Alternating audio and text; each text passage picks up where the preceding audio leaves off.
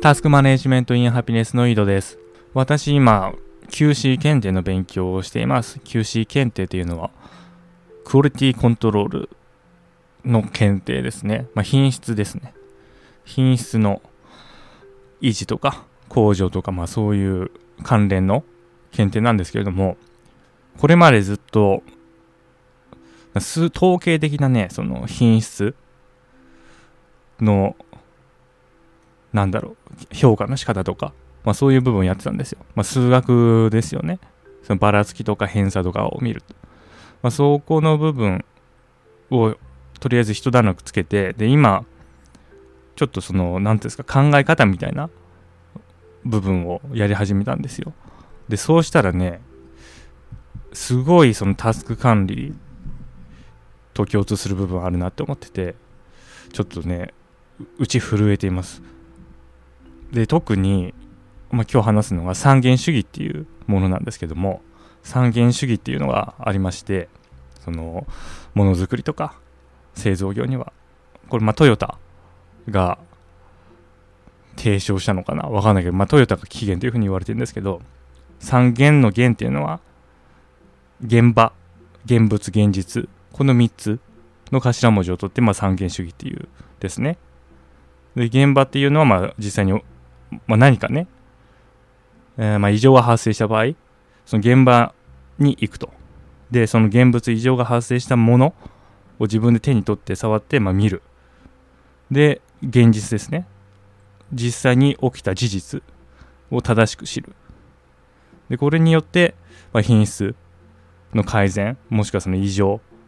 の除去ができるっていう考え方ですね。で、これがね、非常にその的を射ているというか、まあ、グッドバイブスだなって思ったんですよ。で、これ、たまたまですね、たまたまですというか、この三元主義とを、まあ、英語で何て言うのかなって思ってちょっと調べたら、その英語の記事が見つかって、で、その中でですね、その、今言った三元のその現実の部分の説明で、現実っていうのは、今ちょっと英語をまあ日本語に訳しますけども、その見積もりとか、その推定とか、その過程は現実のデータではないと。そうだから今そこで確かに起こったところからことからデータを取ってこないといけないと。でそれはそ古い記録とかではダメだ。で例えば、まあ、普段はこんなことは起きてないとかこんなことはこれまで全然起こってこなかったからとかいうのもダメで何かをいいとか悪いとかそういうふうにするのは結局その人の期待とかその経験で、まあ、色付けされたただの意見でありデータではないという話、まあ、そこの解説ではしてるんですよ。でこれすごいグッドバイブスだなって思ったんですよね。結局まあ何か物事が起こるじゃないですか。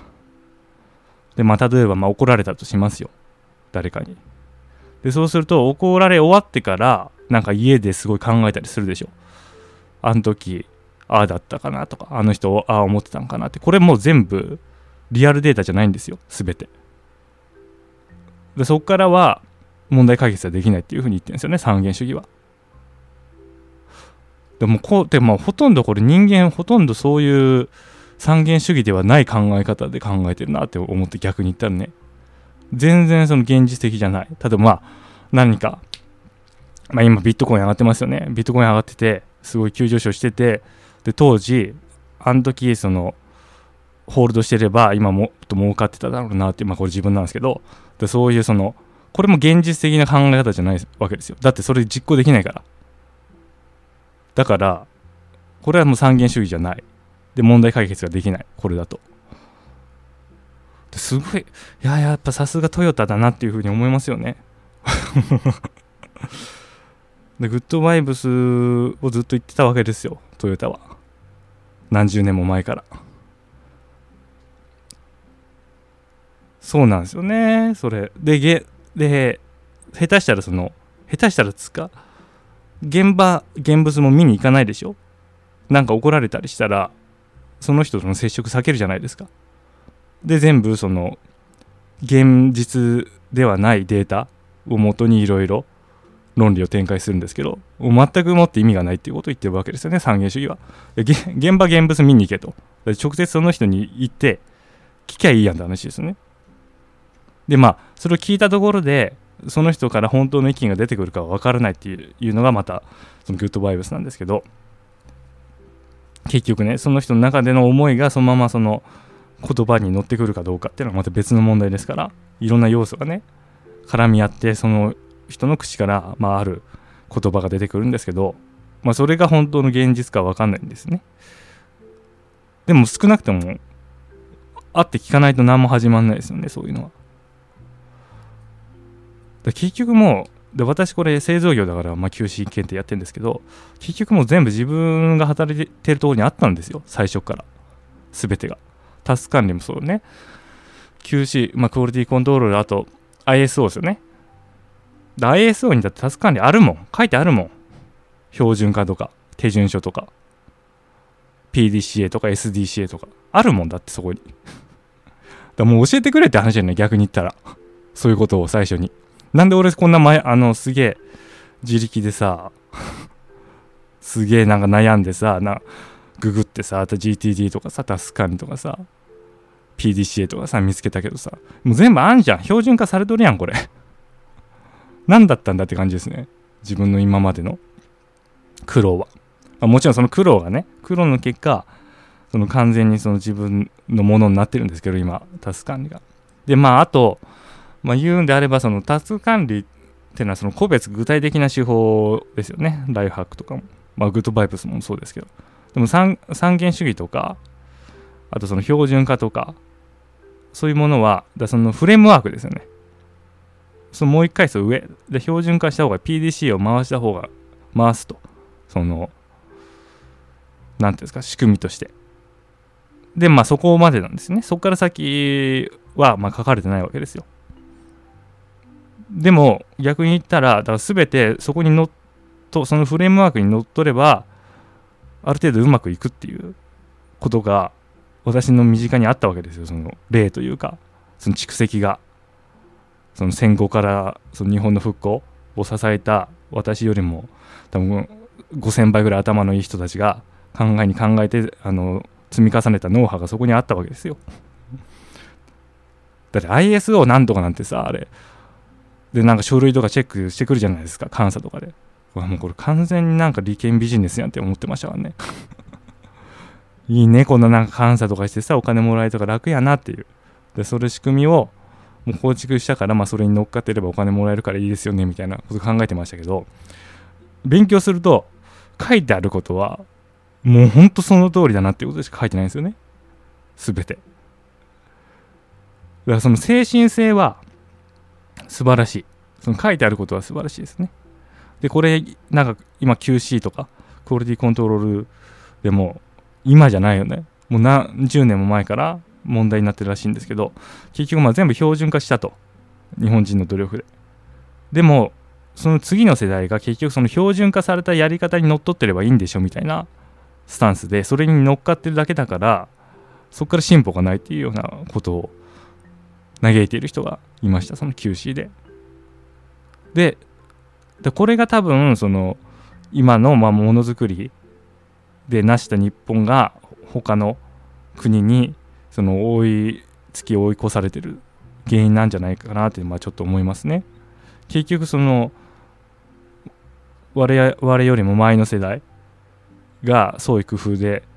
積み重ねてきたものに結局乗っかってる。豊かになったからそれに乗っかってるだけなんですよね。でそこからさらにもっといくとかいうことをま考えないですよね。だからもっとハングリー精神とかあとはその選手の気象っていうんですかね。そのアメリカとかね。そういうまあアメリカもだからまあ一部ですけどね多分。2極化してるから。アメリカのそういうなんかもっとまあ、ベンチャー精神を持った人が育まれるような土壌の国と比較するとやっぱそういう人が出にくくなってると。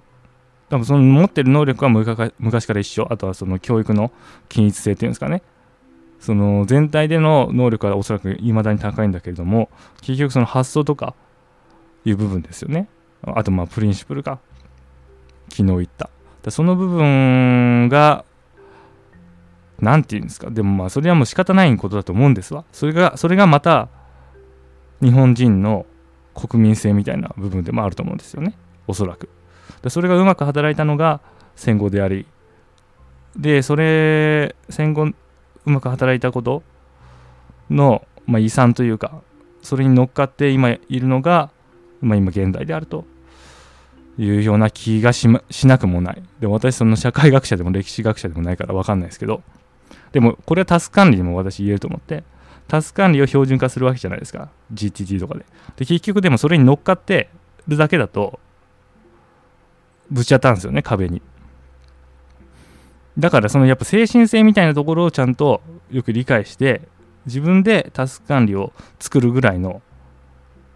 勢いじゃないとその壁を乗り越えられない。多分そういうところあるんじゃないかなと思いますね。うん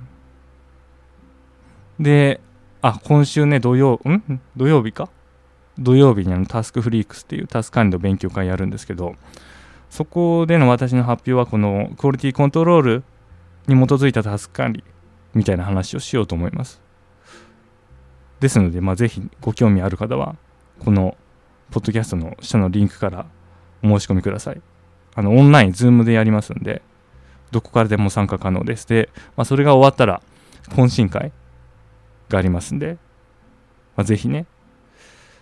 タスク管理興味のある方はご参加いただきたい。だこのね、タスクフリークスを、あの、そういう回にしたいな。あの、QC、クオリティコントロールで、なんか大会があるんですよ。なんかそその、クオリティコントロール、まあ、SQC、その統計的品質管理っていう分野を立ち上げた、博士がいて、それがデミング博士っていうんですけど、そのデミング博士の名前がついたデミング賞っていうのがなんかあって製造業に。その改善とかねクオリティコントロールとか、まあ、PDCA とかそこら辺の手法で、まあ、画期的な成果を収めた人がその年1回そのデミング賞の対象とか、まあ、そういうのを取るらしいんですけどだタスクフリークスそういう場にしたいんですよね。その乗っかるだけじゃなくてねそのなんか方法があるからタスク管理という方法があるからそれに乗っかりましょうみたいな。まあそれはそれでいいんですよ。それ最初はね自分もそうだったし。でも結局そこからさらに発展させるっていうことをしていかないと、まあ、日本のそのものづくり大国日本のように衰退していく、まあ、結局デミング賞ずっとあったけどもね。この衰退していく期間。デミング賞ずっとあったけど、まあ、衰退してるから、まあ、それとはまた別の要因なんですけど。でも